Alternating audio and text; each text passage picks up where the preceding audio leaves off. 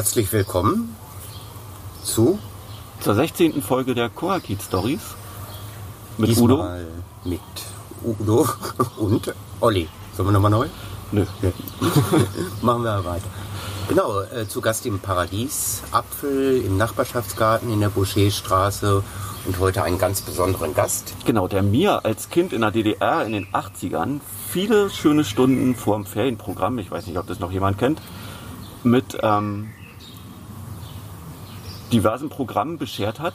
Da kommen wir dann später drauf. Wir begrüßen Günther Meier. Ich freue euch. Ich freue mich. Wir freuen uns auch. Günther, wir haben uns aufs Du geeinigt. Genau. Wann wurdest du geboren? 1940.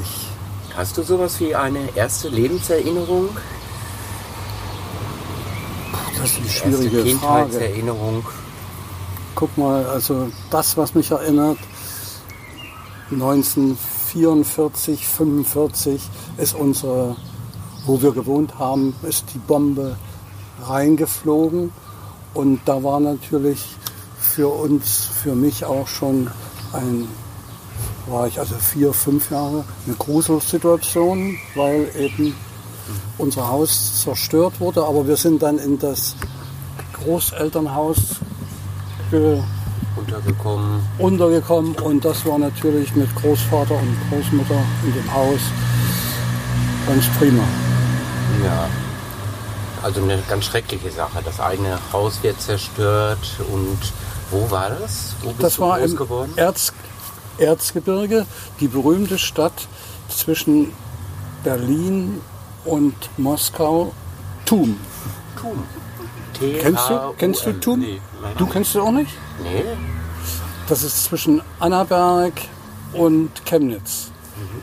Und da ist genau auf der Hälfte, ist wirklich so zwölf Kilometer nach Chemnitz und zwölf nach Annaberg. Eine ganz schlimme Zeit mit Hunger, mit Bomben, mit Gott sei Dank dann Kriegsende. Wie bist du dann so groß geworden? Bist du mit Großeltern, Eltern groß geworden? Wie war es in der Schule? Vater im Krieg gefallen. Meine Mutter hat dann bei der Reichsbahn angefangen zuerst war sie beim Arzt und hat dort äh, naja, die Arztsachen gemacht und dann ist sie zur Reichsbahn gegangen und hat dort äh, natürlich wichtige Sachen gemacht, dass die Züge zur Zeit fuhren und das was. Das hat sie alles gemacht und ist sie bis 1995 Heide? 95 bis 1995 war sie dann da und dann war sie natürlich mhm. nicht mehr da. Ich stelle mir das eher so örtlich, kleinstädtlich vor genau. oder wie bist du groß geworden? Mit viel Natur, Fünf, mit wenig Natur? 5000 Leute wohnten da.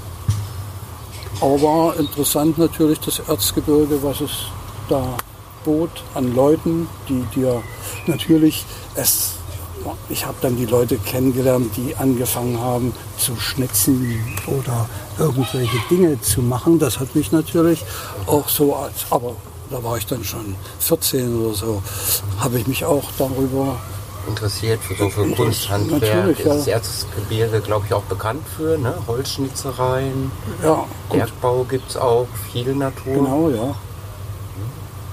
Gibt schöne Sachen, die dort gemacht werden, aber ein bisschen hat es jetzt zurückgezogen. Also es gibt die jüngeren Leute sind nicht mehr so für die wunderbaren Sachen, die man basteln kann. Das wird nicht mehr so gewählt.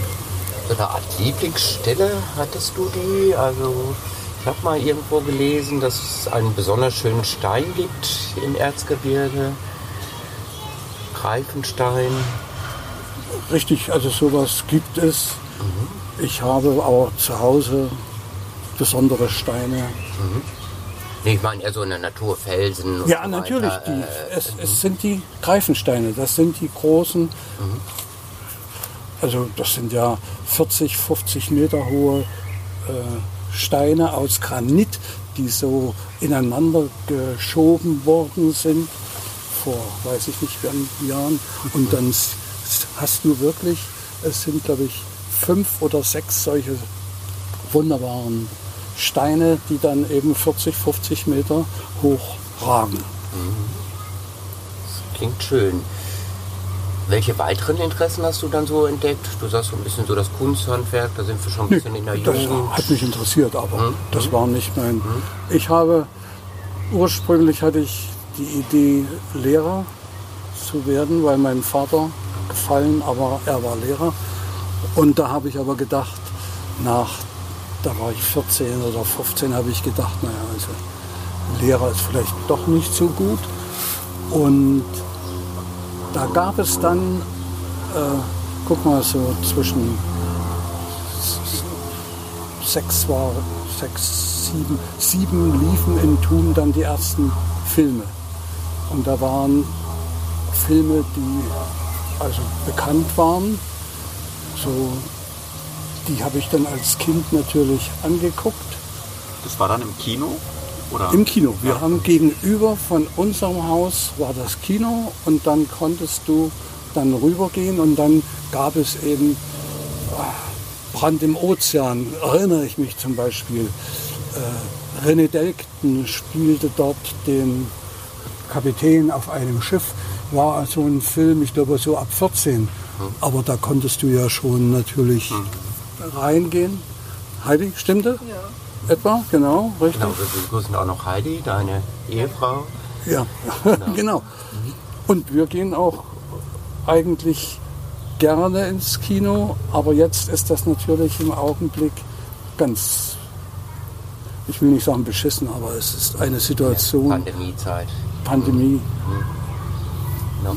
Die Aber macht- da ist schon so ein bisschen die Leidenschaft entstanden für Film, für Ja. Schaffendes. Ne? Für, also für Film eigentlich noch, gut, die Filme haben wir gesehen, aber es gab dann eben die erzgebirgischen Schnitzer und es gab die erzgebirgischen Leute, die sich auch dann äh, ihre Möglichkeiten mit Schnitzen und so weiter gemacht haben. Und dann gab es natürlich so eine ganze Gruppe, die äh, bestimmte Dinge trugen, in die Schule reinbrachten.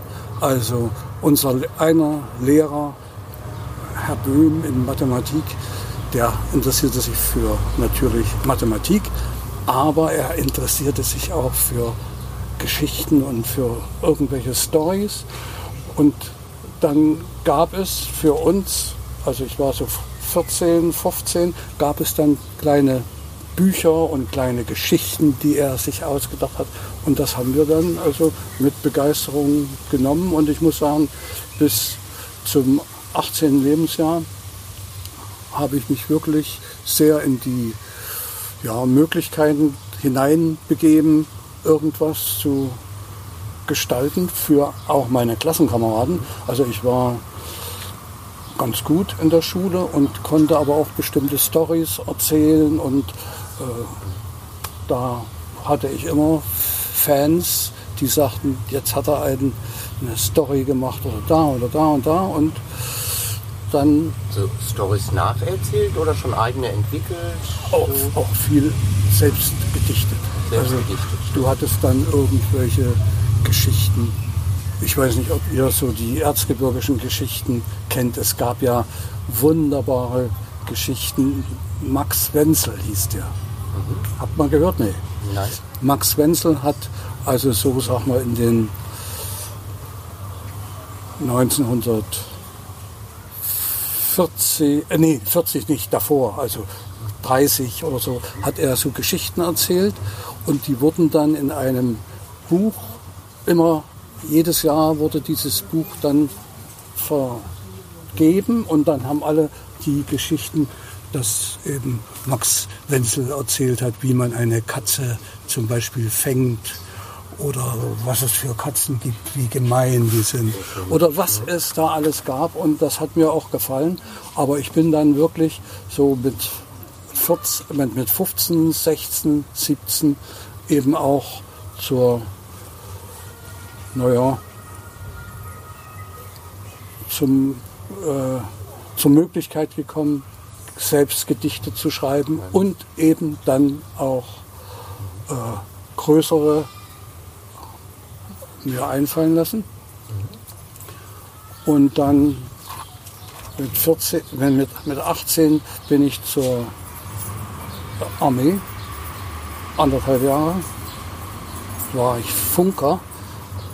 Nach sechs Monaten, äh, nach, nach sechs Wochen wurde ich also praktisch als Funker eingeteilt und da war der Klassenlehrer, der dann nicht mehr da war, weil er zu einer anderen, anderen Ort gekommen ist. Und da hat er gesagt, äh, also du machst wirklich gute Geschichten, mach doch so ein paar Geschichten, die man verwenden kann. Und dann habe ich natürlich alle möglichen Geschichten aus dem Erzgebirge versucht zu machen. Und dann kam, nachdem ich nach dem, äh, nach dem gekommen bin, also 1900, da war ich 20 und da hatte ich die Gelegenheit, äh, Bücher und Geschichten zu schreiben. Bücher und Geschichten zu schreiben. So einfach ohne ein großes Studium, sondern schon so nee, doch, doch, doch. Da bin ich dann durch den Lehrer, durch den Lehrer bin hm. ich dann zum Unterricht gekommen, äh, zum, zum äh, Machen von Geschichten und habe dann äh, 1961, also 1959 bis 69, äh, bis 61 war ich an der Schule. Und dann wurden von unserer Schule äh, konnten etwa 200 Leute äh, dort hineingehen in diese Geschichte. Und da konntest du natürlich, acht bis neun Leute konnten dann etwas unternehmen. Und ich hatte mich dann, dann doch dafür für Geschichten aus der erzgebirgischen Geschichte und natürlich auch äh, bestimmte Möglichkeiten, die man dann eben auch für die anderen Leute macht. Und hast du auch damals schon vielleicht mit dem Theater geliebäugelt? Ja, mit dem Theater ja. auch. Ja, das gehörte mit dazu. Also, aber das Theater war eine Möglichkeit, die man dort machen konnte. Die deine aber, Mutter auch gemacht hat. Wie bitte? Die deine Mutter auch gemacht hat. Die meine Mutter. Meine Mutter natürlich hat auch, die, wie gesagt, die ist ja praktisch äh, bei der Reichsbahn gewesen und hat dann, äh, da gab es eine ganze Gruppe von Laienspielern, die, äh, was war das? Die Räuber, mal gehört von Schiller. Also die Räuber wurden gespielt, dann von Shakespeare. Äh, Was wir wollen. Was? Was ihr wollt. Was ihr wollt, siehst du? Also äh, da gab es eine ganze Menge äh, Geschichten, die dann auch wirklich äh, in Thun gespielt wurden und die dort großen Erfolg hatten. Mhm. Und deine Geschichten, wurden die auch vertheatert? nee, also ich habe, ich bin ja dann in die verschiedenen äh, Geschichten hineingegangen und habe eigentlich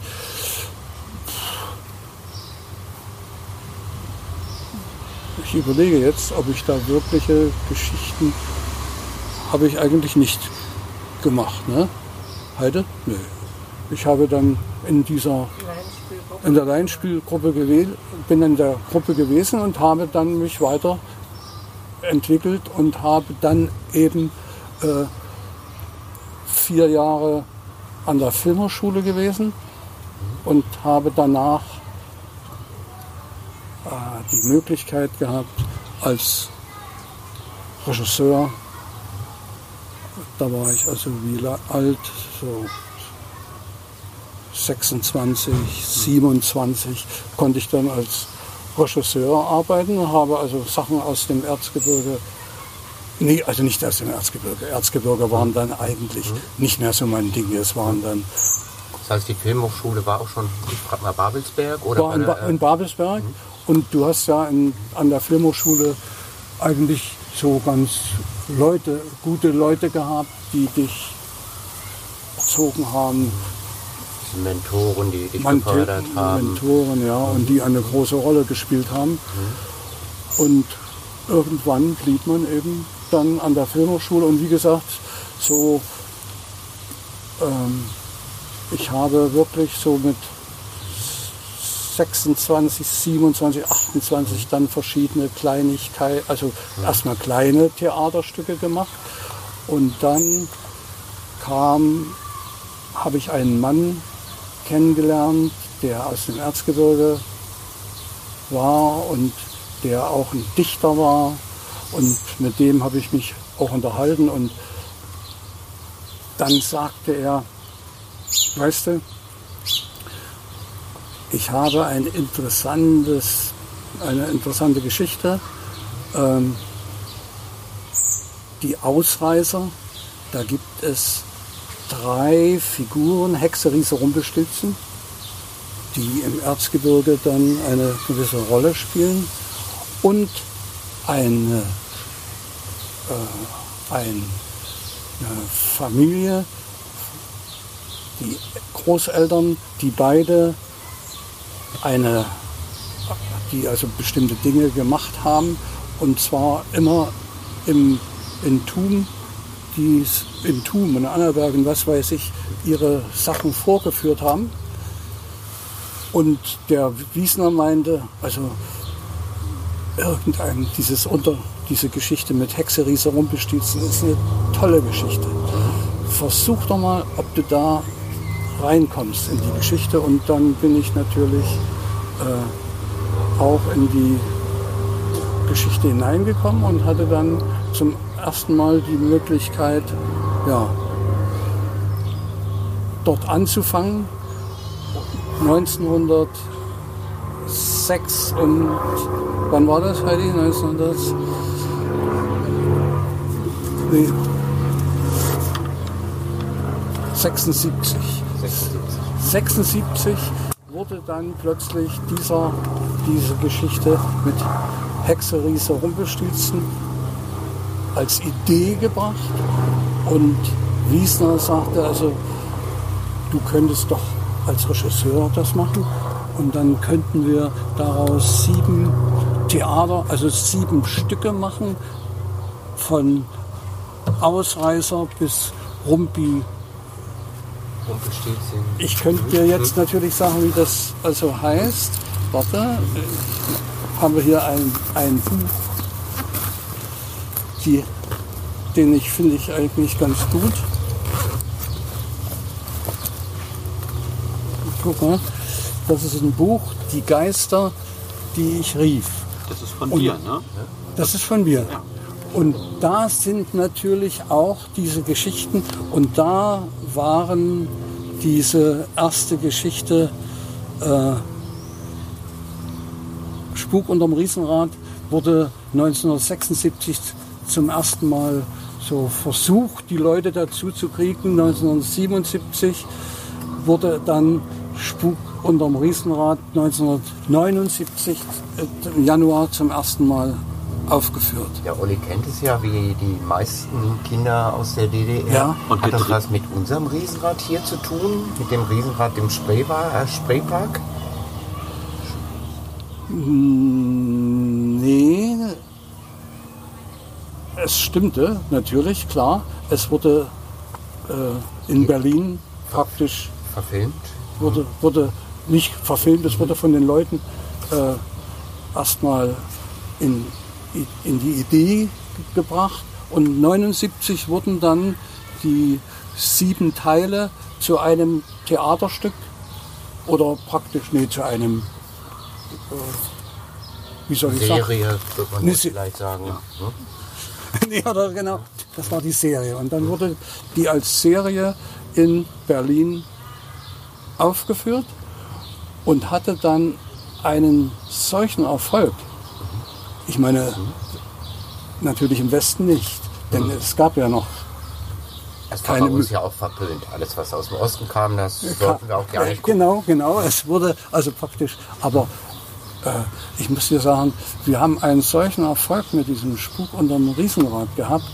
Äh, zwölfmal ist der, glaube ich, aufgeführt worden. Sechsmal in der DDR und dann im Westen natürlich kam das plötzlich auch.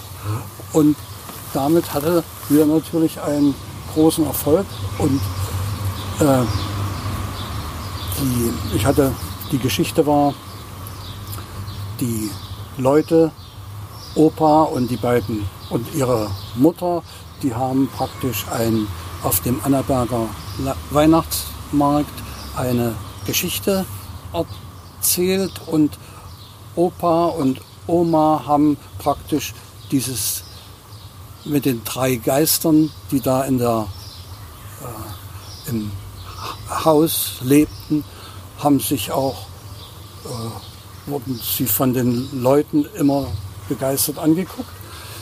Und dann haben sich die äh, drei, haben sich einmal an die Möglichkeit gekriegt, äh, dass sie äh, ins Wasser gefallen sind und dadurch sind sie praktisch zu geil, also sind sie lebendig mhm. geworden und haben dann äh, in Berlin zum ersten Mal die große Möglichkeit gemacht, äh, auf dem, Rummel, äh, auf dem Weihnachtsmarkt, nicht auf dem Weihnachtsmarkt, auf Hier im Kulturpark war das. Im Kulturpark, genau, auf dem Kultur, genau, mhm. auf dem Kulturpark wurde das dann aufgeführt. Mhm. Und dann hatten die drei Geister, da kamen die Polizisten und haben geguckt, was da die Geister, Geister. da machen. Und das war wirklich eine tolle Geschichte. Und dann sind die drei Geister, äh, haben sie die Burg Falkenstein im Harz erkannt und haben gedacht, das ist eine tolle Geschichte, da könnten wir hin. Und dann haben sie sich dorthin bewegt und haben auf der Burg Falkenstein natürlich ihre Geistergeschichten weitergemacht. Und ja, gab es zum Schluss, dass die Hexe und der Riese wurden dann äh, Mitab Mitarbeiter beim Weihnachtsmarkt oder auf dem Rommelplatz. Mhm. Und die äh, und Rumpelstitzen wurde als Figur dann doch weiterhin dorthin gebracht. Das war eine Geschichte, die sich unwahrscheinlich gut lief. Und dann kam natürlich die nächste Möglichkeit, äh, was könnte man denn noch machen? Was könnte man noch machen? Und dann hatten wir die Idee, äh, Hochhaus, äh, Spuk im Hochhaus zu machen. Das heißt, da wurden äh, Rennhack, ich weiß nicht, ob Rennhack, ja, Rennhack und Katja Parüla, die sind dann natürlich als zweite Gruppe auch aufgetaucht und haben dort äh, Spuk im Hochhaus, Hochhaus gemacht. Sozusagen Kevin allein zu Hause. naja, das, da, nee, aber das war ja auch eine Geschichte, es waren sieben einzelne Teile. Also äh, die eine Frau, die in der Wohnung da bestimmte Sachen gebastelt hat. Und dann war, gab es einer, der machte Kuchen und irgendwelche Dinge. Also es waren sieben Teile, die einen unwahrscheinlichen Erfolg haben. Und dann kam Spuk von draußen. Das war im äh, 1987, 1987 die nächste Geschichte. Ja, und dann kam natürlich ein Einfall, den ich schon lange machen wollte, aber der eben, den ich noch nicht machen konnte. Das war Spuk, äh, Kai aus der Kiste. Mhm. Kennst du den? Ja. Und Kai Haben wir auch mit der Schule immer in den Ferien im Kino gesehen. Gucke, das ist das Buch aus dem Jahr 1945. Ah, ja. Und das hat meine Mutter dann gekauft 1947. Also der, der, der, der lag da rum. Und dann wurde diese Geschichte erzählt und Kai aus der Kiste wurde dann von mir, ich hatte versucht, das als Film zu machen, ging aber nicht, weil die eine, eine Gruppe aus dem Westen, die hatten gesagt, das geht nicht einfach, wir können hier nicht einfach so ein Stück im Osten machen. Das muss also etwas sein, was da äh, gemacht werden kann. Und da lernte ich die Tochter von Kai aus der Kiste von Wolf Durian kennen. Und ich sagte, Mensch, also so eine tolle Geschichte. Der Kai, der dann als, du kennst die Geschichte, Kai aus der Kiste ist, dass praktisch äh, paar Jungs sagen, wir machen ein, eine Geschichte. Und zwar äh, machten sie dann mit etwa 500 Kinder machten eine ganze Geschichte in Berlin und haben das praktisch dann äh, aus, aufgespielt. Und das wurde eben als Theaterstück dann von denen erzählt, aber dann, wie gesagt, hatte die Frau von Wolf Durian, sagte also, es gibt natürlich das Buch und es gibt auch eine Geschichte, aber sie sagt, es gibt noch eine Geschichte, die ich geschrieben habe. Wenn du Lust hast, könntest du natürlich versuchen, im Osten diese Geschichte zu erzählen. Im Westen darfst du nicht erzählen, weil da ja die Rechte drüben im Westen lagen. Aber diese Ostgeschichte, mach doch, versuch doch. Mhm. Und da habe ich wirklich probiert, äh, Spuk und äh, Quatsch, Kai, Kai aus, der, der Kiste, Kiste, Kai aus der Kiste zu machen. Und dann wurde der 1900 wann war das? 88. 88. 88. Kurz vor der Wende. Mhm. Kurz vor der Wende. Und da war natürlich eine ganz tolle Situation. Äh, 1988 hatten dann ein paar Leute diese Geschichte äh, hochgezogen und hatten gesagt, Mensch, dann können wir das ja als Theaterstück vielleicht in der DDR spielen. Und das haben sie dann 1988, nee, 89 war noch Osten. Und da wurde dann Kai aus der Kiste. Ha? In Essen. In Essen. Na, dann wurde er erzählt als Theaterstück. Und dann kam er in West-Berlin wurde dieses Stück als Theaterstück in West-Berlin aufgeführt. Und dann wurde es plötzlich kam ja die Einheit. Und dann kamen verschiedene Leute, die gesagt haben, also das kann man auch als und dann haben sie wirklich dann, ich weiß nicht wie viel Mal Spuk gemacht, äh nicht Spuk, äh, Mensch, Kai, Kai, Kai, wie Kai gemacht wurde, hm. lief bestimmt in Deutschland dann 20 Mal ja. an verschiedenen. Ich würde gerne noch mal einen Schritt zurückgehen. Ja. Ähm, war es denn, oder ich weiß nicht, ob es schwer war, aber wie schwer war es denn in der DDR, ähm, überhaupt einen Film zu drehen? Ich, ich, weiß halt, heute muss man, man muss Gelder sammeln, man muss irgendwie keine Ahnung, Schauspieler überreden. In der DDR hatte man dann noch den politischen Background, dass man, dass man halt wahrscheinlich Leute hatte, die gesagt haben, nee, das können wir so nicht machen. Und ah, du hast ja auch ein paar Spitzen in einem, ich weiß nicht mehr, wo ja, es war, wo dann die Geister auf dem Alex von den, von den Lederjacken beobachtet wurden und so. Aber das war. Das musst du ja irgendwie durchziehen. Das war 1979.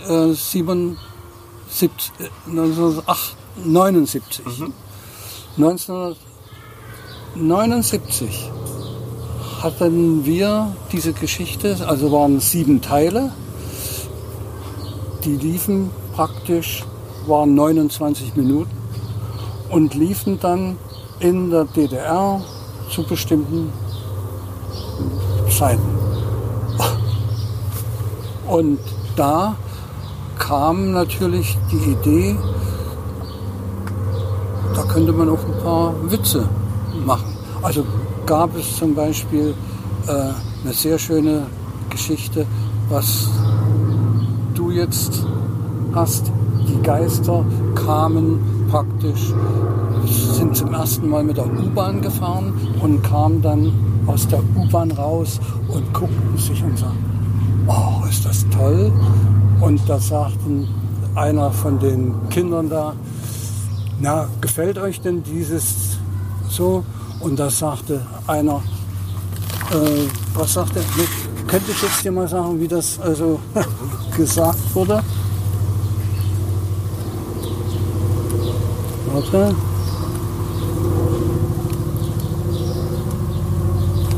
Wahrscheinlich kannst du Uli noch zitieren. Nee, leider nicht. Das ist so lange her. Das ist so lange Aber her. ich kann mich auf jeden Fall erinnern an die.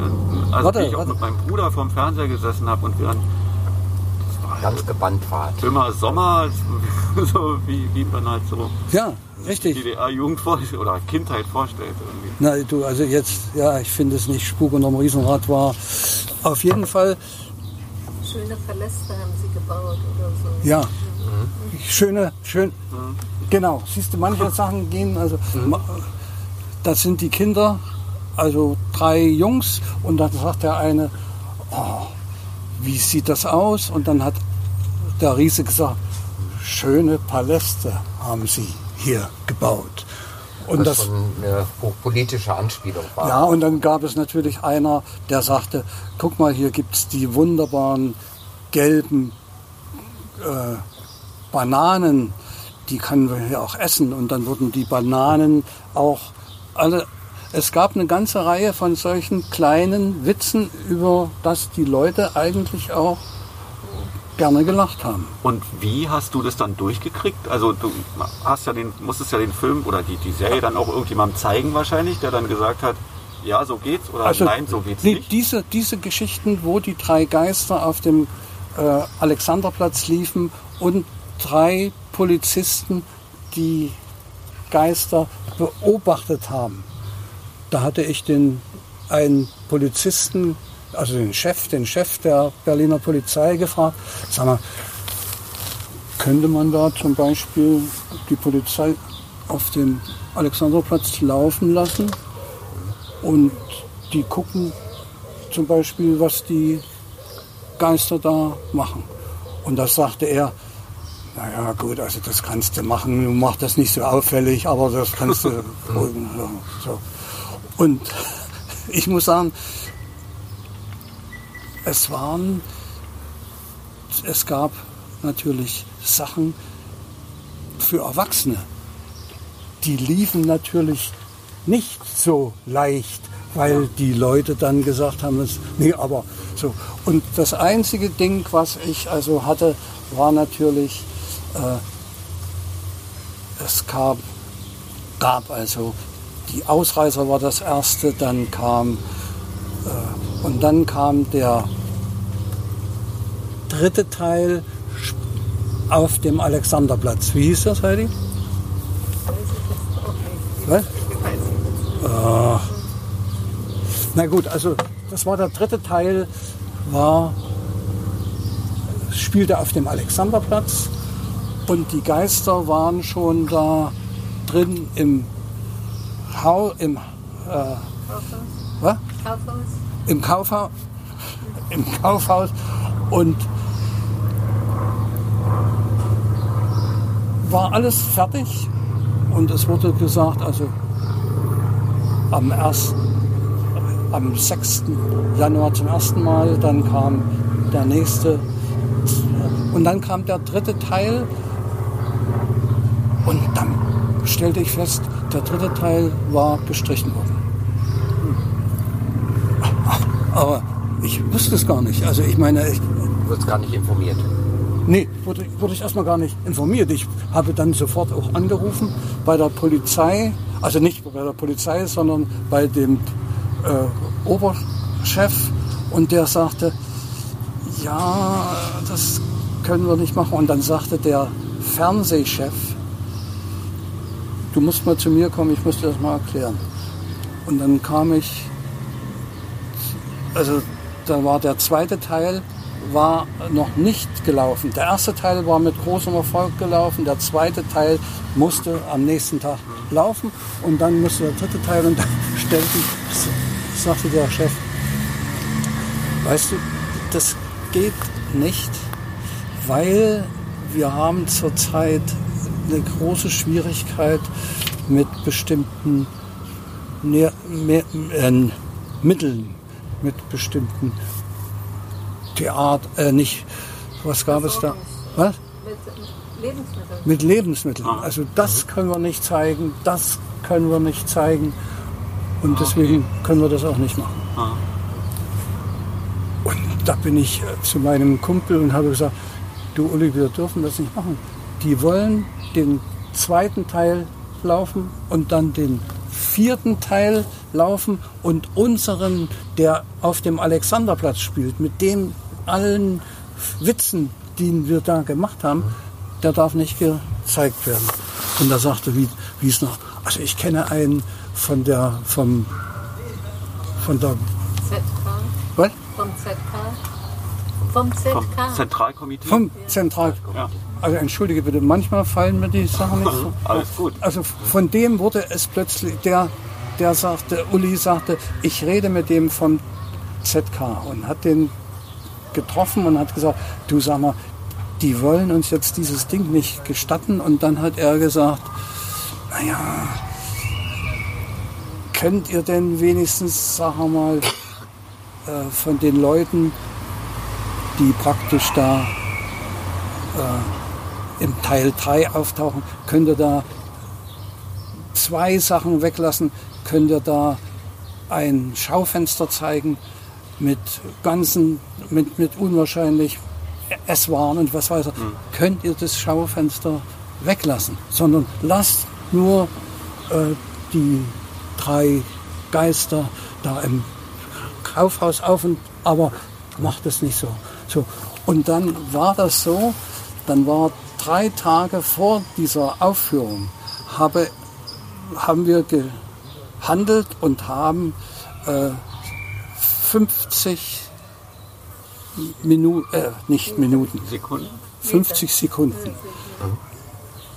Nicht, also haben wir rausgenommen aus dem, äh, aus dem Buch, äh, aus der Geschichte. Und dann wurde dieser Teil, der wurde nicht als Alarm im Warenhaus gezeigt, Im Warenhaus. Hm? weil die Leute ja Angst hatten, da, das ja. Aber sie haben dann praktisch doch in der Zeitung das erwähnt und dann wurde wirklich, wurden diese Geschichten, äh, also 50, Pro- also 50, oh, also, na, sag mal nicht, 50 Teile, nee, Quatsch, 50 Meter. Äh, 50 Meter vom Fi- Filmmeter. 50 Meter wurden dann genommen. Ja, und dann durften die gezeigt werden. Und dann kam natürlich, dann wurde praktisch der neue, wurde mit einer, wurde, wurden bestimmte Dinge geändert. Und nach acht Wochen wurde Spuk unterm Riesenjahr da wieder gezeigt. Und dann war alles so, es wurde nichts geändert. Es, Ah ja, wurde, okay. lief, es lief alles in der DDR, ohne dass jemand dann noch Mhm. gefragt hat. Es war wahrscheinlich auch ein Unterschied, ob es jetzt ähm, speziell auf Kinder ausgerichtete Filme sind Richtig, oder auch Erwachsene. natürlich, Ne? das da hat war- man nicht so genau hingeguckt. Nee, aber nee, es haben schon Leute hingeguckt, die vom ZK, Ja. die haben natürlich schon hingeguckt und die haben auch sich durch Wiesner auch ein bisschen überzeugen lassen, dass das also die Kinder nur angucken, die anderen, die Erwachsenen gucken das sowieso nicht an. Also da haben wir, also durften wir das machen, das wurde dann gezeigt und dann wurde es eben in der DDR überall gezeigt. Du sagtest, die Wende kam dann plötzlich. Du hast es halt plötzlich erlebt, ne? wie ich denke viele Menschen Naja, aus der da, DDR. dann, ja, da lief zur Wende lief ja äh, Kai aus der Kiste. Das war ja wirklich kurz zwei Monate vor der Wende wurden die dann auch gezeigt. Und dann war eigentlich für mich, muss ich sagen, habe ich einen Film nach dem anderen gemacht, nach der Wende. Olle Hexe, Sher- Sherlock Holmes und die sieben Zwerge, das war einer der großen Filme äh, neun Teile und da war der Sherlock Holmes, das war ein äh, Polizist im Ruhestand und der hatte zwei Kinder und sagte dann, und was machen, was machen die Kinder so und, und unterhielt sich mit ihnen und erfuhr, dass eben die Geist, äh, die Kinder den Weg in die, ja, ins Märchenreich. ins Märchenreich gemacht haben. Und ich muss sagen, das war ein Film, der lief dann in der Bundesrepublik und in Italien und was weiß ich. Das war ein Film, Sherlock Holmes und die sieben Zwerge. Da waren also praktisch die sieben Zwerge und der Sherlock Holmes war also eine. Hast du damals schon im Kungerkiez hier in Alt-Treptow gelebt? Oder Ja, wann sind wir hierher gezogen? 84. 84. 84. Ne? Und das war eigentlich auch eine ganz schöne Möglichkeit hier, schöne Zeit.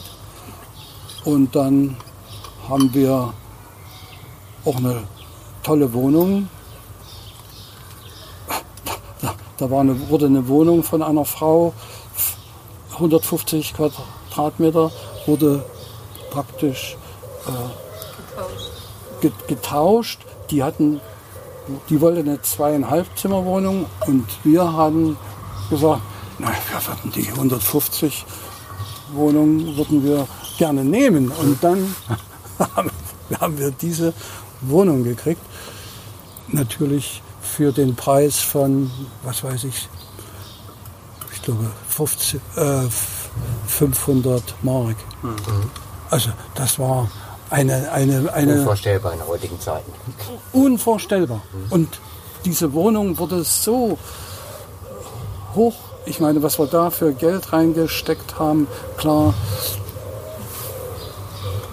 es gab kein, Bo, kein, keinen richtige, äh, was weiß ich, Fußboden. Fußboden, Heizung und alles das haben wir dann über fast drei Jahre haben wir diese Wohnung immer mehr aufgemöbelt. Ja, bis, bis 1900 äh, bis 97. Das sind die Kinder dann natürlich raus gewesen und dann haben wir weiter also eine, eine kleinere Wohnung genommen, also die war dann 100 Wohnung, äh, 100 Quadratmeter und dann haben wir die Geschichten dann eben weiter gearbeitet und dann kam äh, ein Angebot. Einer sagte, sag mal, wir wollen eine Polizeisendung machen. 1900, äh, zwei, 1962, äh, neun, Quatsch, was? 1992.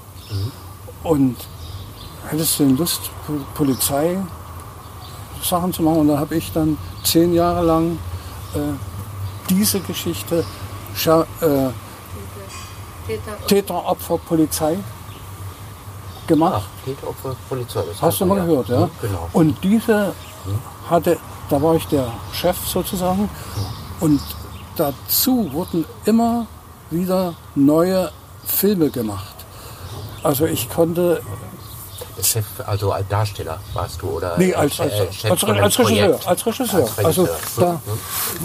da war, äh, also was wir da gemacht haben an Polizei, äh, also an Polizei und eben an Einfällen, die wir da gemacht haben, das war schon eine unwahrscheinlich gute Sache. Die, wie, wie, wie lange lief die? Ja, die läuft immer noch. Die, na, die läuft jetzt immer noch. Meine Tochter hat sie dann weitergearbeitet. Also die läuft immer noch seit 1992. Ah ja. 30 Jahre lang. Oh. 30 Jahre. Und immer mit neuen Einfällen und Verbrechen auch, die gezeigt viele. Verbrechen, ja. Und das ist war, Also war es für dich nach der Wende nicht schwer, Fuß zu fassen. weiterzumachen? nee, ich weiter. Ich habe nach, nach der Wende kam, guck mal, Olle Hexe, das war ein Theaterstück, nee, ein, ein Film über die Hexe, die also hier in einer Wohnung lebte. Dann kam Sherlock Holmes und die sieben Zwerge. Und dann kriegte ich die Möglichkeit, äh, Trotzk, die Trotzkis, das war eine 13-teilige Geschichte von einer Familie, die praktisch, er war Taxifahrer, die Frau war, weiß ich gar nicht, was die machte, und zwei Kinder. Und da wurden dann 13 Teile gemacht über diese Nichts Geschichte. zu tun mit dem berühmten Denker, Philosophen Trotzki. Damit. Nee, nicht nichts den. Trot nee, der, der, der Trotzki war wirklich ein Taxifahrer und wir haben also so viele Möglichkeiten gemacht, so viele Witze. Das war ja zu DDR-Zeiten, die, die war ja vorbei. Wir konnten ja eigentlich machen, was wir wollten bei diesen Die ganzen neue Geschichten. Freiheit. Die neue. Freiheit war da. Ja. Und das lief also ganz gut. Und dann natürlich äh, 1994, 1997, nee, wann der 1995 äh, hatte ich dann einen schweren Autounfall.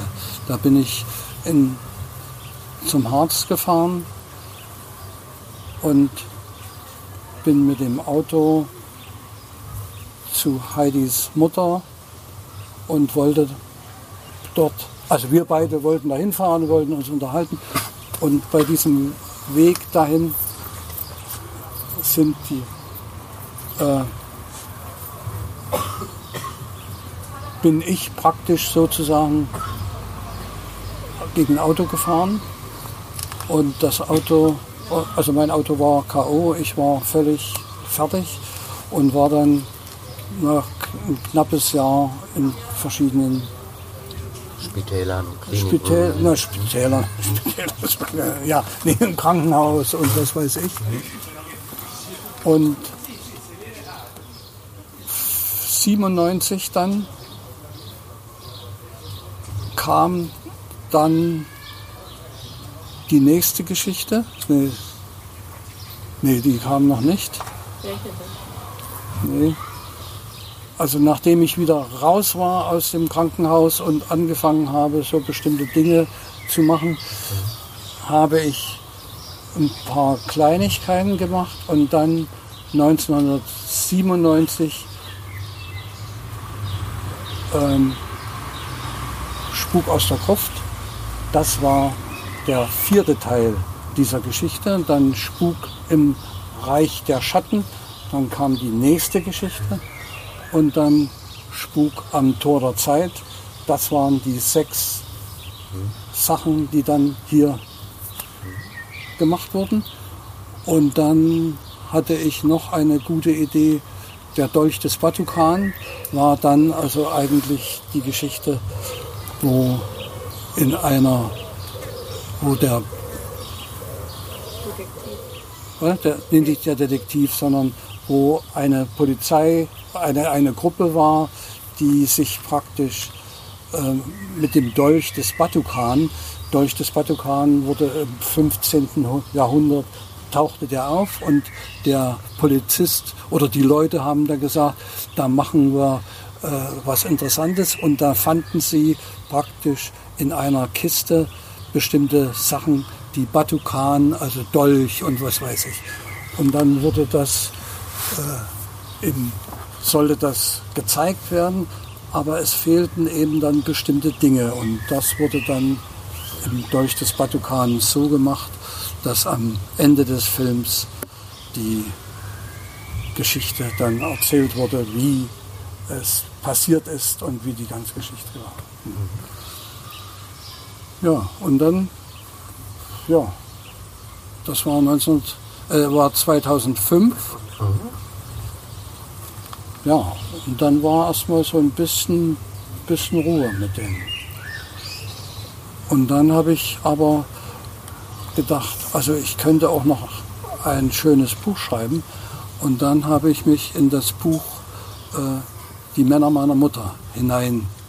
Hast du das mal gelesen? Nee. Nee. Ich Also habe das, nur im Zuge der Recherchen ja, ja. Und das war natürlich eine tolle, also war auch eine tolle Geschichte, 450 Seiten.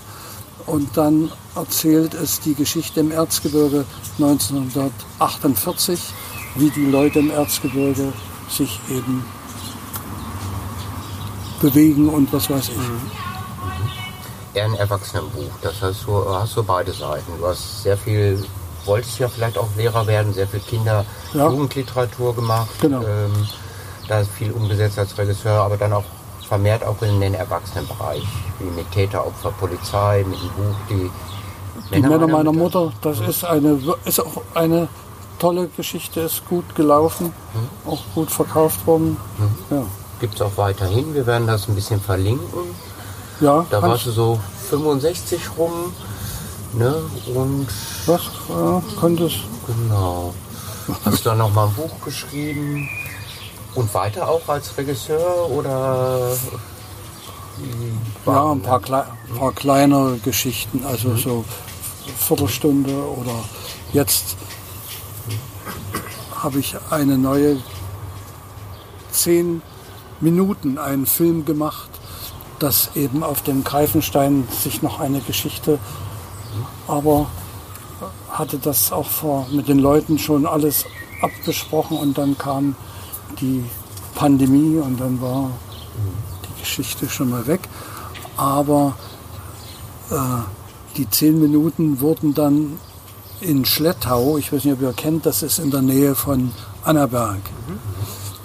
Und da wurde diese Geschichte vor einem Monat aufgeführt vor den Leuten. Ja. Und ich hatte auch eine Einladung und wollte auch hin, aber da stellte sich heraus, dass in Schlettau gab es äh, Pandemie. Sehr hohe Zahlen. Und da wurde es nicht mhm. aufgeführt und erst jetzt wurde es aufgeführt. Das heißt, da ist dein Herz immer noch so ein bisschen in der Heimat, im Erzgebirge. Eigentlich nicht mehr, weil mein Lieblingshaus ist ja im Erzgebirge in Thum. Das heißt neun, äh, 70 Jahre. Also ich sagte ja Krieg 1900, also 1945 1900 in das Haus meiner Großeltern gezogen und dann in dem Haus der Großeltern geblieben bis zum vorigen Jahr. Da ist mein Bruder. Also mein Bruder und ich, wir haben praktisch in diesem Haus gewohnt und dann haben wir gesagt, naja, jetzt ist es eigentlich nicht mehr gut und dann haben die Nachbarn das Haus übernommen übernommen und haben festgestellt, es war auch eine tolle Zeit in Thum und hat mir auch leid getan, dass ich da nicht bleiben konnte, aber du hattest ja die Möglichkeit oder die Schwierigkeiten, die du hier dann im Erzgebirge machen musstest. Du kannst ja ein bisschen Werbung machen fürs Erzgebirge. Wir wollen ja auch klimabedingt nicht mehr unbedingt so große Flugreisen und so weiter. Was würdest du im Erzgebirge so als Berliner, als Kungerkiez-Bewohner mal besuchen? Oder empfehlen? Naja, aber ich meine, ich muss dir sagen, äh, es lief eigentlich ganz gut, aber 19, also 2019 begann ja dann die, mhm. äh, begann ja die ganze Geschichte und da kommt und plötzlich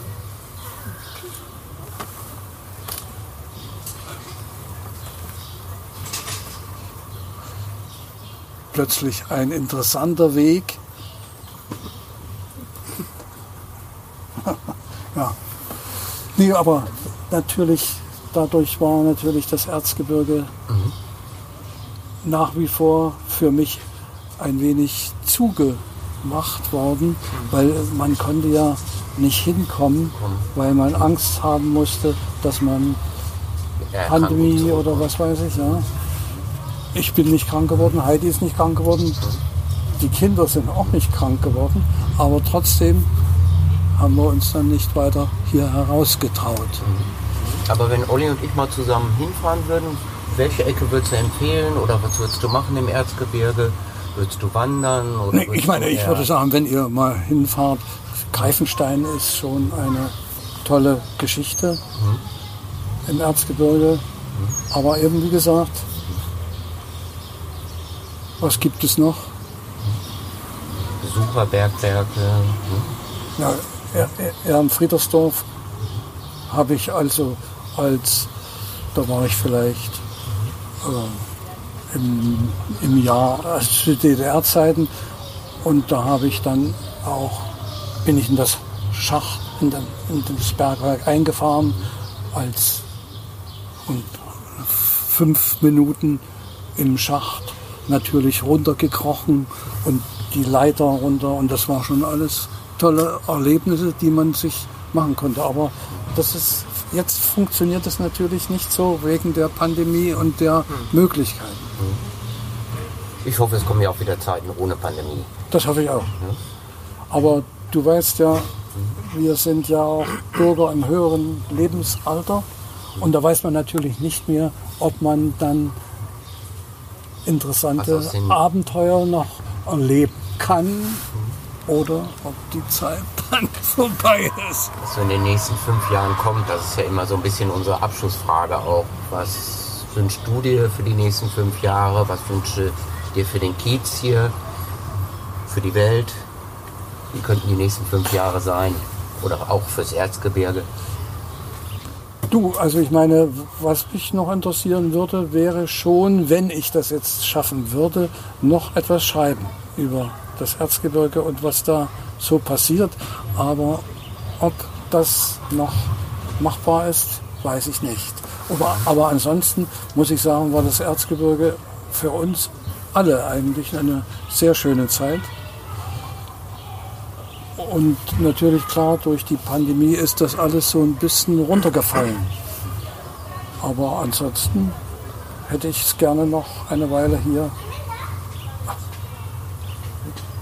erlebt. Ob das nun mit den sieben oder mit den fünf Jahren noch irgendwie klappt, glaube ich eher nicht. Aber ich würde es nicht hier ins Buch schreiben und es würde schreiben. Es sind jetzt noch fünf interessante Jahre, die du hier erlebst oder so. Das sollte man nicht machen. Das stimmt. Und wie alt bist du? Wie alt bin ich? Ich verdränge das immer. Ähm, 57. Das ist natürlich noch eine große Zeit, die du vor dir hast. Und du? Ich bin du, 46. Da hast du auch natürlich noch die große Zeit. Ah, ich bin erst 56, genau. Ja, nee, ist aber genau ist ja, ist, ist ja, und ja, wir wissen auch nicht, was die nächsten fünf Jahre wird. Hast du noch so Wünsche für den Kiez? Was gefällt dir, was gefällt dir nicht? Was wünschst du dir so für ja, deine ich nenne es jetzt mal zweite Heimat nach dem Erzgebirge. Naja, die Heimat ist schon das Erzgebirge. Wir haben gesagt, also ich möchte auch gerne nochmal hinfahren. Aber du musst natürlich die Pandemie und das alles musste ja berücksichtigen. Und ich meine, es gibt ja eine ganze Menge von Leuten, die fahren tatsächlich ohne Probleme zu haben. Die fahren eben mit dem Auto nach Jöstadt oder nach Annaberg oder so weiter. Aber man weiß es nicht.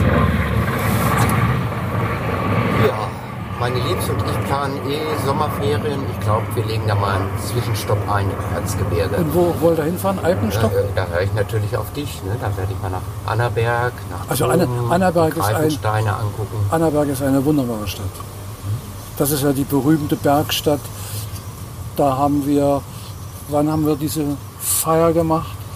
19, nee, 2005, 2015. 2015 haben wir, hä? Wie war das? Naja, das gibt schon, ja. Das war die. Märchenfestival. Das Märchen, Märchenfestival machen sie übrigens auch. Weißt, wusstet ihr das nicht? Nee. Die machen also alle zwei Jahre eine, ein Märchenfestival. Und da haben sie, ja. Auch ein Film Auch ein Film ja. ja, haben sie den äh, gezeigt. Aber, naja. Nee, aber Annaberg ist wirklich eine tolle Stadt und was sie da alles gemacht haben. Aber natürlich auch jetzt sind die Sachen ein wenig nach unten gesandt. Ja. Dann würde ich sagen, bedanken wir uns bei dir. Ich persönlich danke dir auch für diese Filme. Also haben mir wirklich in meiner Kindheit viel gegeben. Ich, ja, ich würde dir, wenn einen könnte ich ein Buch geben, wenn er möchte. Oder, oder hast du es? Wir würden es anders machen. Wir haben so eine Tradition in unserem Podcast, dass wir immer eine Sache verlosen an die Hörer. Vielleicht könnten wir das ja machen. Dann verlosen wir ein Buch von dir. Also das wäre eine gute Möglichkeit. Also Bücher habe ich vielleicht noch 20. Aber dieses hier, das sind es bloß noch drei oder vier. Die Geister, die ich rief. Und das siehst du dann hier eben, wie viel, wie viel Filme gemacht worden sind. Also ich habe so 50 bis 60 Filme gemacht. Und davon sind natürlich die sechs großen Spukgeschichten, Dolch des Batukan, dann noch ein Film über Veneta. Das war auch natürlich eine spannende Geschichte. Gut, dann brauchen wir noch eine Quizfrage sozusagen, ne? wie man das Buch gewinnen kann. Was liegt uns denn auf der Zunge, Olli? Ja, also das Buch, die Mutter, mei- die Männer meiner Mutter, ist, glaube ich, auch das, das hier ist also eine wenige, aber die Männer meiner Mutter ist eine, auch eine sehr lustige und natürlich auch manchmal traurige, aber eben eine sehr lustige Geschichte über die Erzgebirger, wie sie hier im Erzgebirge ihr Leben. Genau, wir dürfen jetzt nichts mehr verraten. Sollen wir machen, Olli? Es war von einem berühmten Felsen die Rede. Wir nennen Genau. den Namen jetzt nicht mehr. Wer uns als erstes eine E-Mail schreibt, Der gewinnt dieses Buch. Buch. ne? Also es war die ganze Zeit immer mal wieder die Rede von einem sehr schönen Felsen, 40, 50 Meter hoch. Genau. Und wer uns als erstes eine E-Mail schreibt, wie dieser Felsen heißt, Oder uns anspricht auf der Straße. uns anspricht auf der Straße, wie auch immer, der gewinnt dieses Buch vom Und ich schicke, der und so ich schicke, dir, schicke dir das oder was? das, Wir, das machen wir dann. Das macht ihr, ja? Ne? Also, Genau. Gut, gut. Aber Ganz das würde, Dank an Günther Meyer. das würde mich freuen, ja. ja. Und Uns hat auch Gute. gefreut, ganz toll.